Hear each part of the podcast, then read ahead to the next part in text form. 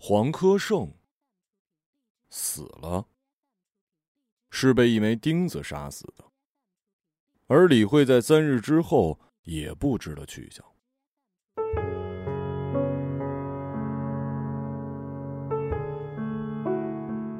赵恒记得，他当时把手里的骨灰罐递给李慧的时候，李慧没有接，只是摸着六个月大的孕肚问他：“那日还好好的，这么强壮的一个人儿，强壮了一辈子，怎么会被一枚钉子杀死呢？区区一枚钉子怎么会杀死他呢？他是不是被人害死的呀？”李慧看着赵恒，又自言自语：“他有没有可能是自杀的？他不可能自杀呀！他还有一个孩子在我肚子里呢，至少得看孩子一眼吧。那是一枚怎样的钉子？比人还大吗？那是一枚怎样的钉子？比人还大吗？”这是赵恒寻找李慧仅有的线索，他很有可能去了黄科胜工作时的工地。同时，赵恒也在懊悔，当初去工地接回黄科胜时，应该在现场查看一下那枚钉子，看他是否比人还大。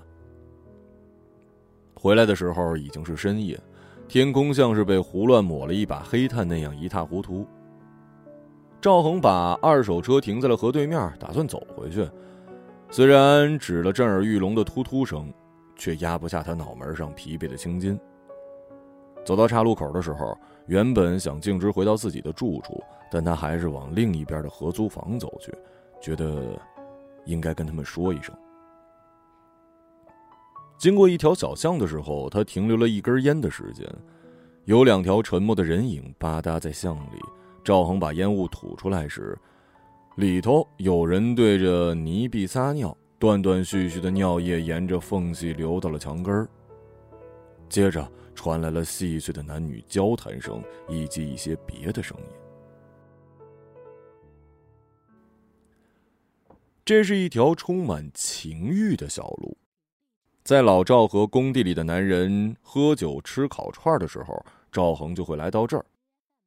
如若不然。在老赵喝到兴起时，赵恒就得无数遍的听到老赵向别人说起自己的人生故事。无论在哪种情况下，“赵恒他妈”这四个字总会被提起。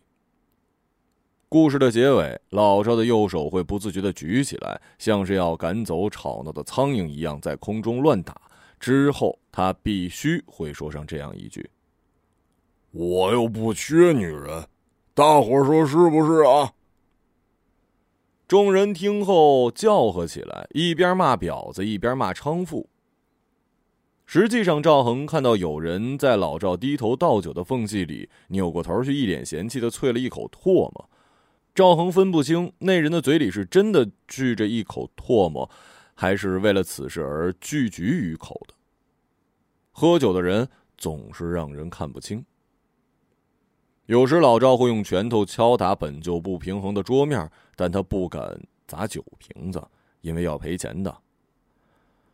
赵恒觉得老赵即便是醉酒了，仍然会在潜意识里制止自己砸酒瓶这一点，让他很是讶异啊。所以当老赵在向他数落他母亲的时候，赵恒会觉得这是老赵布施下的一种人为的故意，以此来推断。老赵每次在说母亲是跟野男人跑了的时候，赵恒都在暗地里笃定的认为，老赵带他来这个异乡谋生，是为了更加彻底的抛弃母亲。赵恒走到合租楼房下时，天空一如既往的黑。他抬头望向那两扇熟悉的窗户，一扇挂满了衣物，一扇空空如也。他知道，什么也没改变。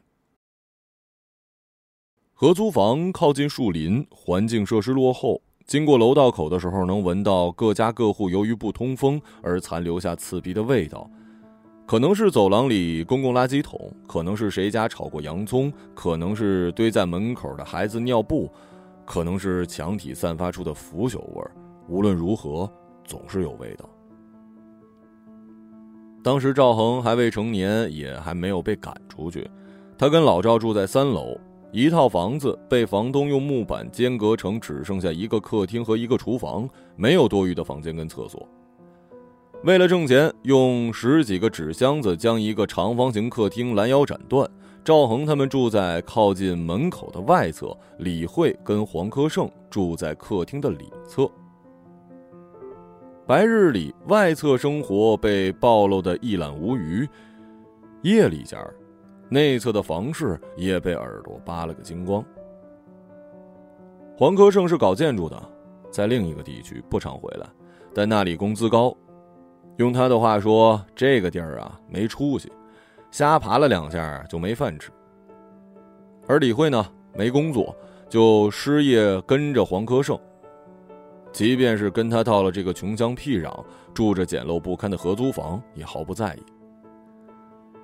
那时赵恒没跟他们讲过话，唯一一次眼神交流，还是当黄科胜上工地的时候，赵恒在无意间看到李慧在小巷里抽烟。他抽烟的姿势很迷离，用力的吸了一口，很久才吐出来。吐出来的那一瞬间缓慢而享受，嘴巴张成一个无以名状的形态，像是一条待死的鱼。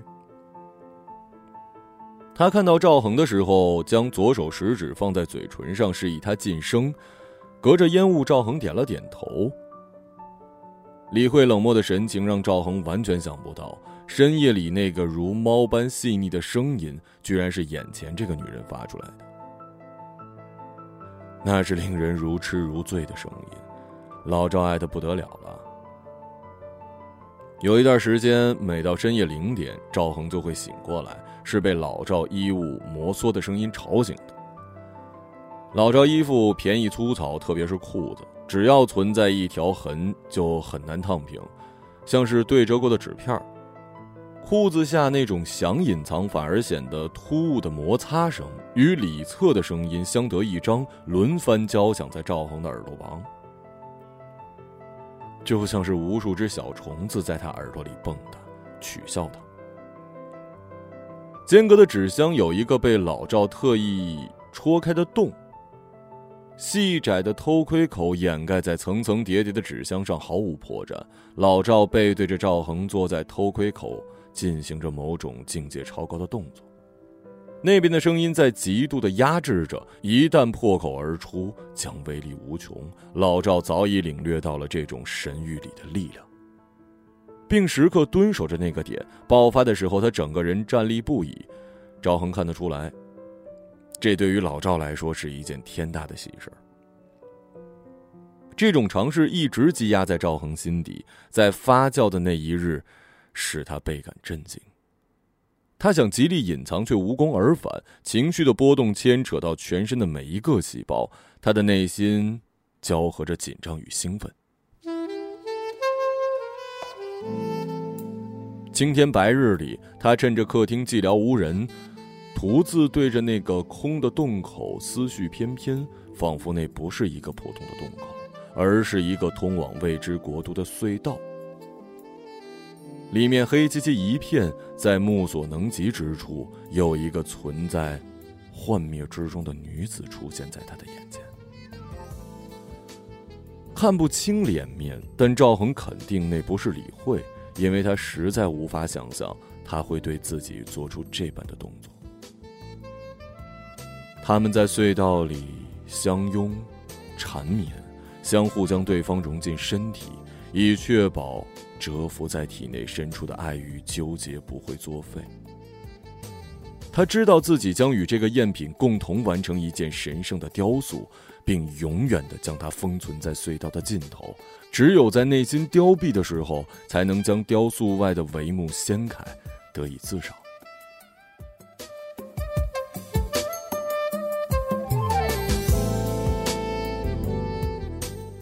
门把手转动的当口。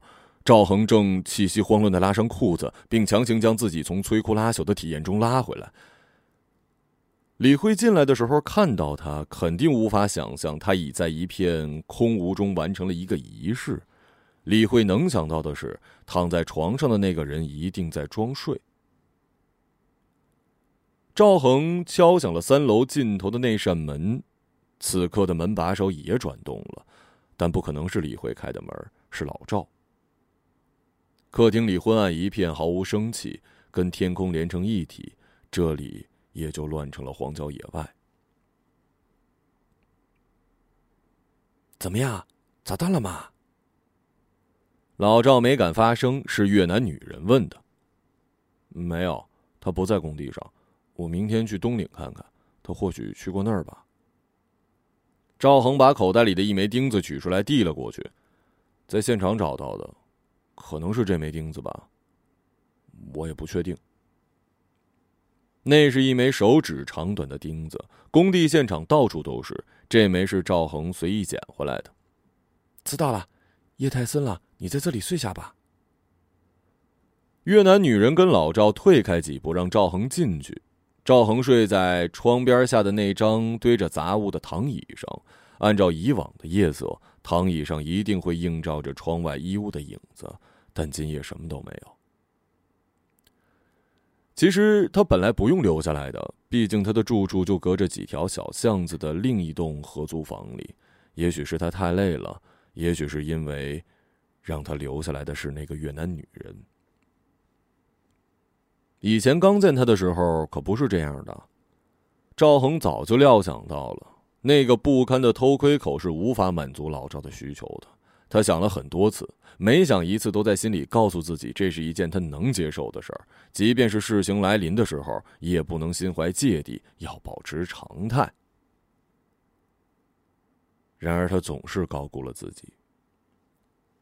平常老赵是下午六点半下工。哪怕工地出现特殊情况，也不会超过七点。但那天他临近九点才到家，跟他一起回来的还有一个女人，是越南人。操着一口不太流利的普通话，跟赵恒打了一声招呼。赵恒局促的坐在起了倒枪刺的竹席上，感觉自己像是废物一样，即将被发配出去。老赵踢了踢板床，今晚你睡地板。明天我再去烂尾楼那儿搬张躺椅回来。烂尾楼的地下车库里堆积着附近居民抛弃的物品，老赵是想以一件物件来将它推卸出去。赵恒若有所悟，原来并不是所有关系都能倒戈在血缘关系这条脉络上的。有个声音告诉赵恒，并不能因为此事而心灰意冷，没什么大不了的。也不是一件严重到能将人击垮的事儿，无需介怀。同时，此事也印证了，果然，是老赵抛弃了母亲。赵恒抓住了这个事实，就像是抓住了犯人的把柄一样，在心底以此为要挟，同时又告诫自己要怀着感恩之心，不能恨老赵。若不是这个不称职的父亲，他恐怕早就被这个世界锤成了一滩烂泥了。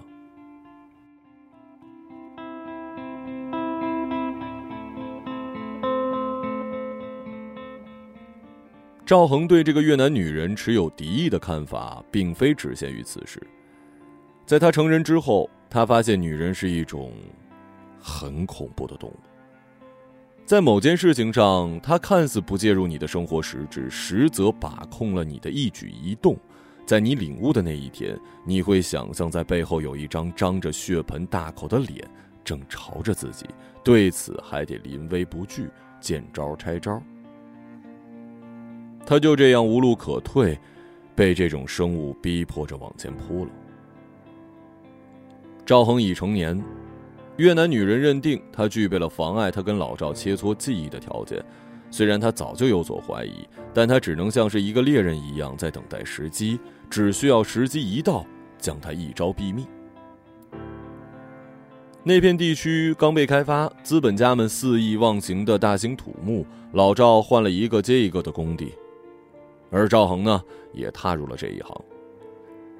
年龄这件事儿对于他而言必须是准确无误的，刚好成年那日他就必须得成年，没有拖他的机会。只要跨过了特殊的那一天，即便他没有做好足够的准备，也得往前奔波，直到死亡的那一天。在赵恒下工后的第一天，越南女人就在合租房的楼下把他给拦了下来。赵恒预料到这一天的到来，与其说他在躲避，毋宁说他存在着某一种期待。他期待这个女人看在老赵的份上，对他含蓄。拜托，或者说他作为继母，受压于道德上的谴责，唯有提供能衡量价值的物件，求他成全他与老赵。他期待他在自己的面前唯唯诺诺、瞻前顾后，他期待这种恩赐的降临。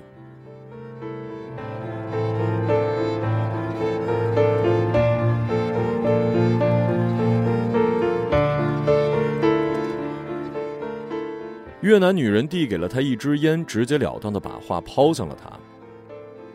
你还不搬出去住吗？这里已经容不下你了。难道他在学习中文的时候没有考虑一下博大精深的中国语言吗？说话之前是要讲究遣词造句的吗？一句话明明有很多个拐弯儿。他是故意拿捏的这么精准的伤人吗？还是说他想借此羞辱无能的自己呢？赵恒只能选择原谅这个无知的女人。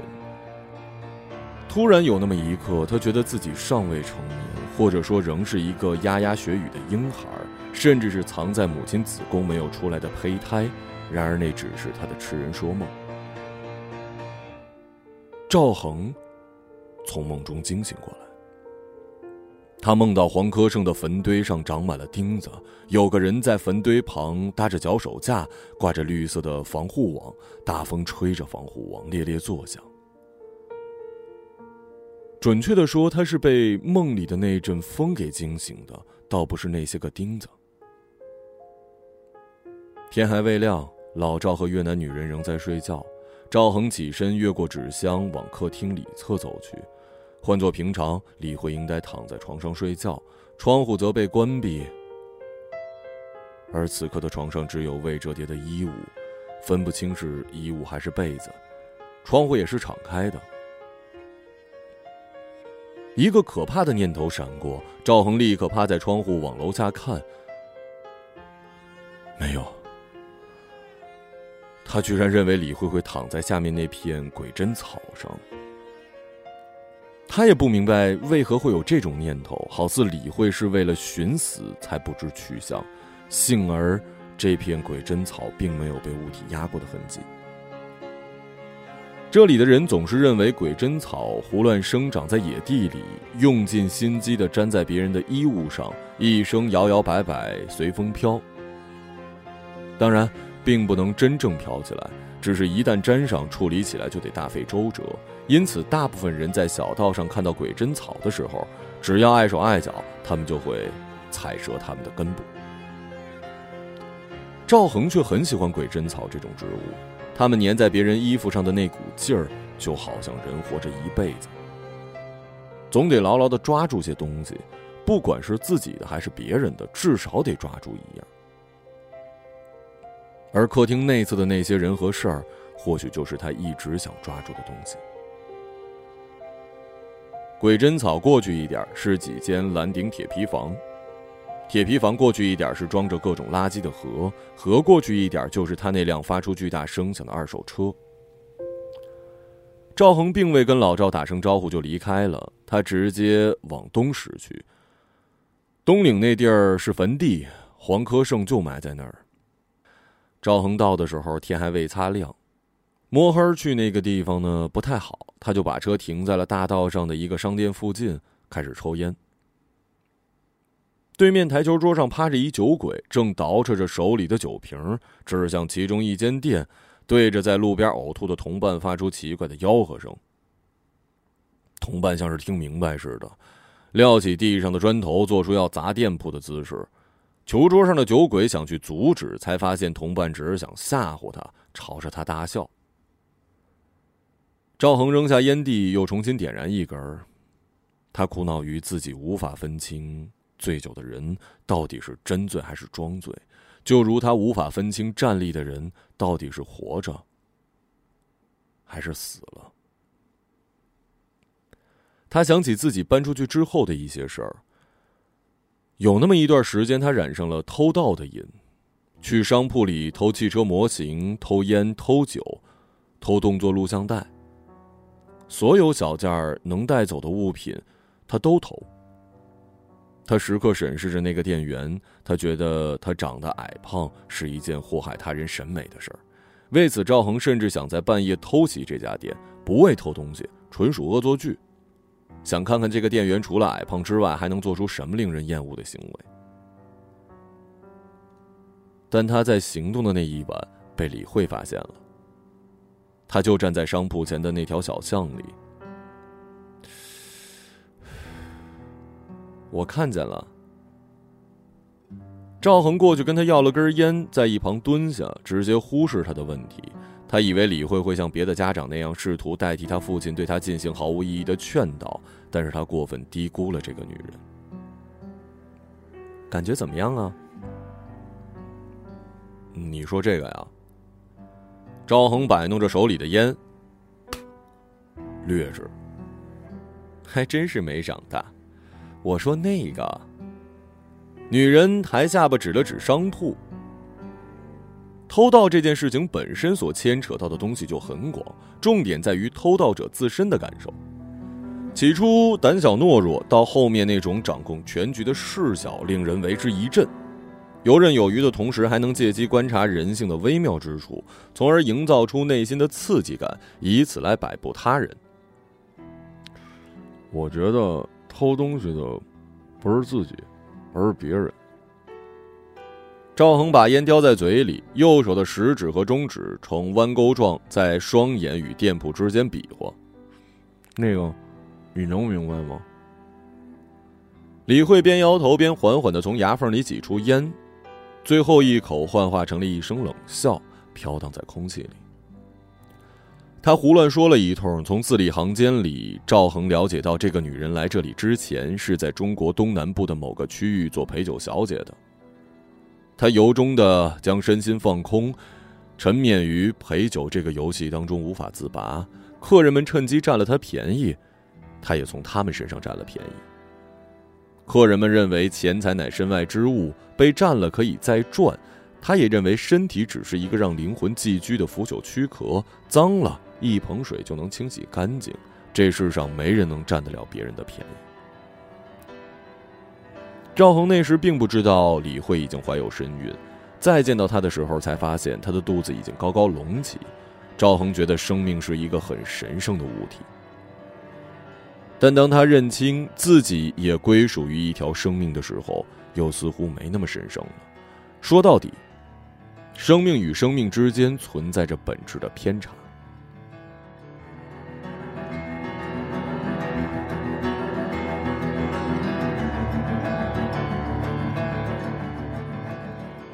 李慧怀孕到第八个月的时候，胎儿出现了早产的趋向。黄科胜又在另一个区的工地上工，赶回来花上两个小时，再加上又是深夜，早就没了班车。赵恒被越南女人叫过去的时候，他看到客厅内的老赵像是一个木头一样杵在那儿，而李慧脸色苍白的躺在床上。快送医院！快送医院呐！越南女人大声叫，然后用力的掐掐老赵的胳膊，提醒他。如今赵恒来了，你更别想碰他了。别以为我不知道你那点小心思，给我站远点天亮的时候，孩子出来了，是个男孩。黄科胜是中午回来的，他后知后觉的知道了昨晚的险状，但仍旧自顾自的开心着，说要请赵恒喝酒。赵恒一夜未眠，拒绝了。在往后的日子里，赵恒常去看望那对母子。越南女人无法生育，偶尔会逗一下小男孩，眼里似乎藏着笑意。赵恒认定他的笑意只是为了掩藏心中的嫉妒，那并非真心实意。他在等待着越南女人把脑袋惊慌失措的伸出水面的那一刻，然而现实，却总是将自己的意想击败。从另一个层面来看，这也是一件好事儿。朝阳漫过一寸，又漫过一寸。赵恒走到了黄科胜坟前几步远的地方，从这个角度看，太阳刚好被放在了坟顶。赵恒点燃三根双喜牌香烟，插在了黄科胜坟前。这是个新坟，土质比较松软，香烟可以屹立不倒。因为是新坟，同样看不出是否有被人打理过，但赵恒可以确定李慧并没有来过这儿。新坟旁是一座旧坟，他儿子的。以往他过来的时候，总会在坟前摆上玩具车，如今那里除了泥土还是泥土。赵恒按压着太阳穴，坐在地上，自顾自的说：“你们俩呀。”至少有一个没走，李慧都不会这样。你们说我上哪儿找去？孩子是在五岁的时候没的，体弱，高烧不退，就这样在医院没的。或许是因为赵恒他们早早就到了，显得最后到场的黄科胜是多么的不合时宜。李慧抱着孩子，抬头看了看众人，他只是。脖颈、头颅在扭动，眼珠子并无聚焦。除去了那脏了的泪痕，他脸上并无半分痛苦的表情，只是保持一个姿态，讷讷的看着眼前耸立着的生命体。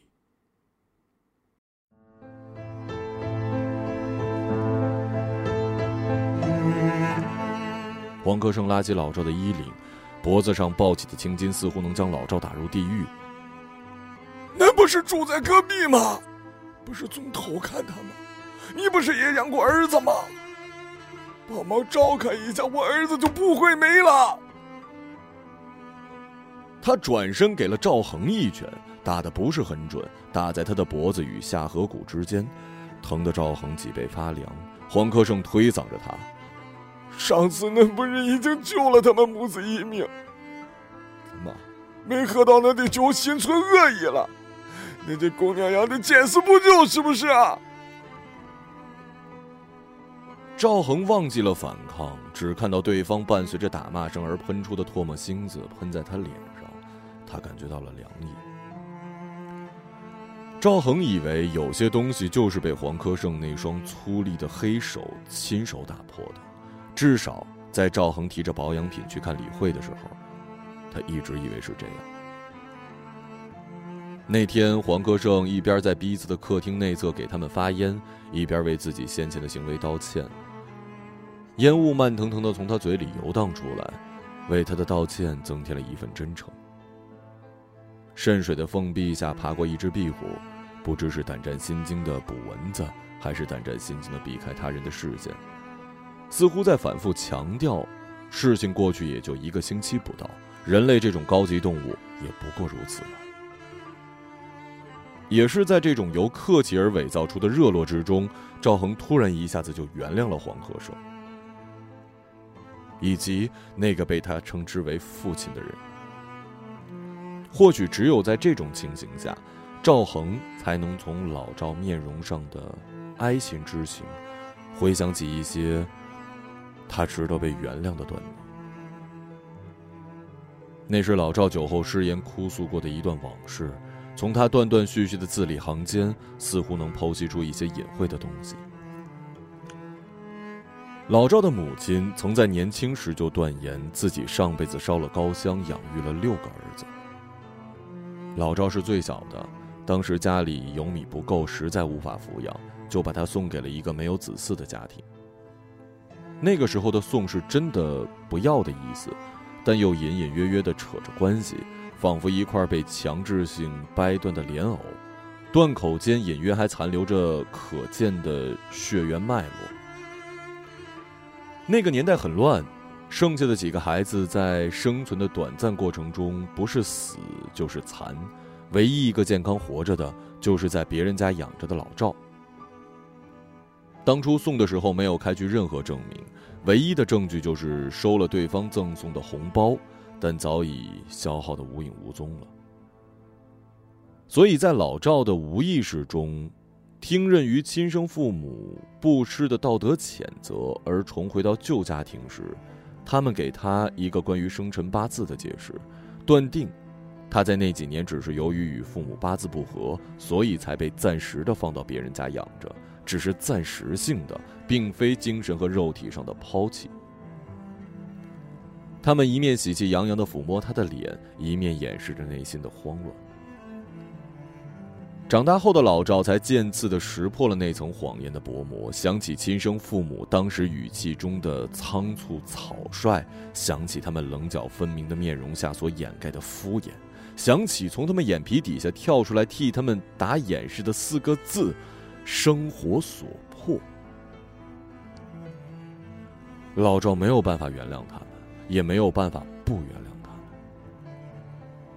到最终，错的人只能是自己。往后的日子里，唯有在每一份的体谅中偷偷消灭自己的怨恨。他醉酒下绞着的五官令赵恒无比同情他，同时又无比的厌恶他。矛盾中，赵恒突然想到，在每一次应该怨恨的时候，自己也是选择了原谅，像极了老赵。老赵点燃了黄科生递过来的烟，从烟雾里带出那微不足道的悲。早就被泯灭的一干二净，在虚假、羸弱、逃避之下，仿佛之前的悲只是一支被逼迫着挤出来适应场景的牙膏，具有清洁作用的同时，也具备了调动人类表情的条件。好大的一个巴掌打在赵恒的脸上，他觉得自己不是一个活生生的人，那个死去的小男孩或许也只是单纯意义上的。但鳞甲是一个并不存在的血肉之躯，一把撒在土地里的养料，仅此而已。而在这股消逝的悲的中间，夹杂着的只不过是几根被递来递去，为了缓解邻里关系的香烟，还是难得一见的双喜牌。黄科胜坟前的双喜牌香烟已经燃尽，赵恒想再点三根，发现不够，只有两根。给黄科胜点了一根，自己点了一根。李慧也总是离不开香烟。赵恒记得合租房后面的那棵被砍掉的树墩上长出了新的幼苗时，李慧再次怀孕。黄科胜在出宫前给了老赵跟越南女人一份钱，把女人跟孩子托付给他们关照，也给了赵恒一份。赵恒没收，但答应常去看望他们。李慧无法戒烟，偶尔烟瘾上来的时候会抽上两口，仅是两口。时日长久了，就凑成无数根烟。赵恒每每看到烟灰缸上被按的畸形的烟蒂，也只能视而不见。或许他应该训斥一番，告诉他，孩子体弱跟他抽烟脱不开关系，结痂的伤疤没人愿意提起。赵恒也只能缄口不言。越南女人呢，偶尔给李慧做饭。赵恒过去的时候，她还会留她来吃饭。饭桌上交流的空档，会抛出几个类似于“你该结婚生子”相关的话，而老赵坐在一旁默不作声，低头吃。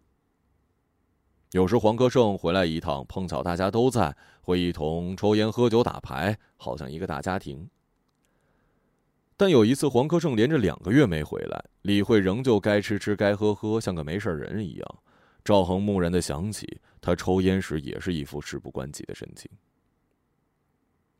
赵恒去了一趟黄科胜的工地，两个小时车程，早上去逗留到了下午回。第二天和李慧坐在同一张饭桌上的时候，他自然而然的讲起了自己最近在外地接到的一趟活，工作地点碰巧是黄科胜工地旁边，还说他无意中从别人那儿听到，得知黄科胜的小腿受了伤，在医院养着。因为怕李慧担心，所以没有跟他说。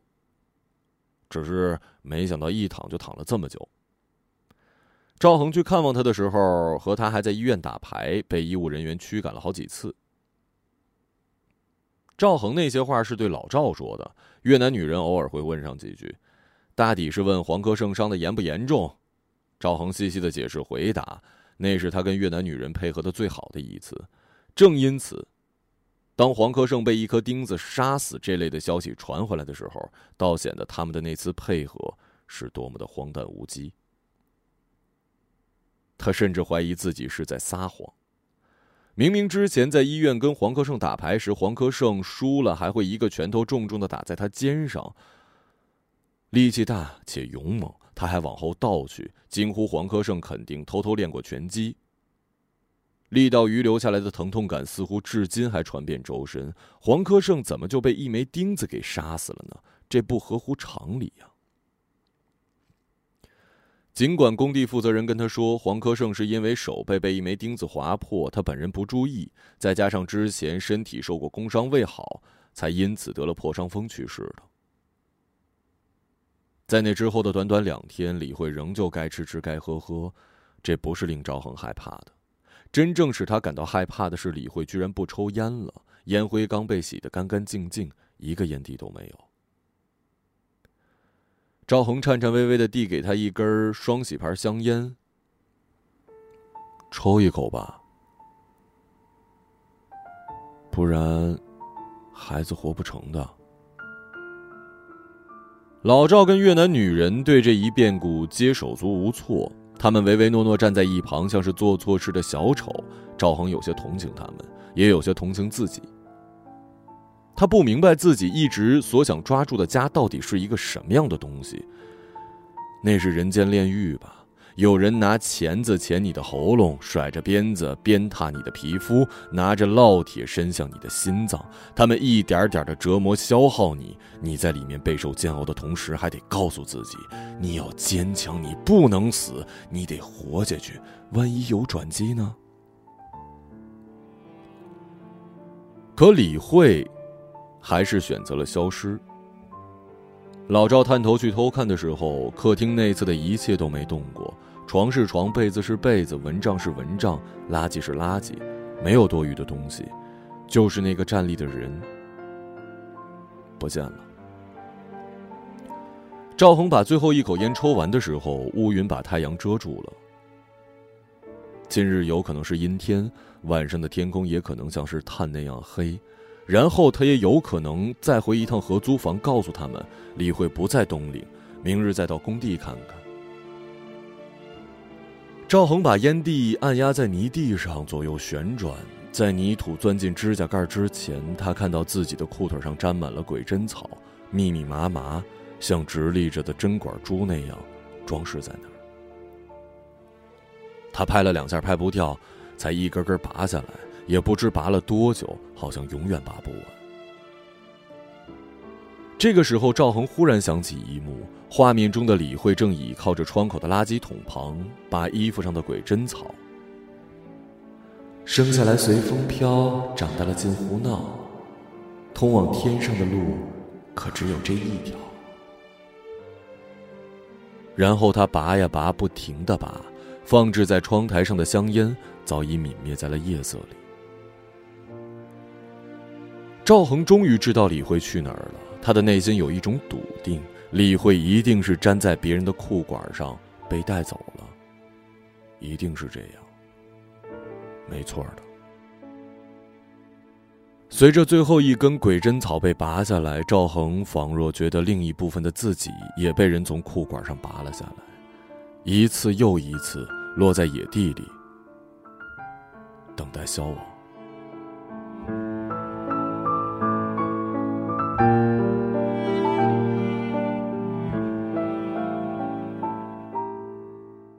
一个朗读者，马晓成。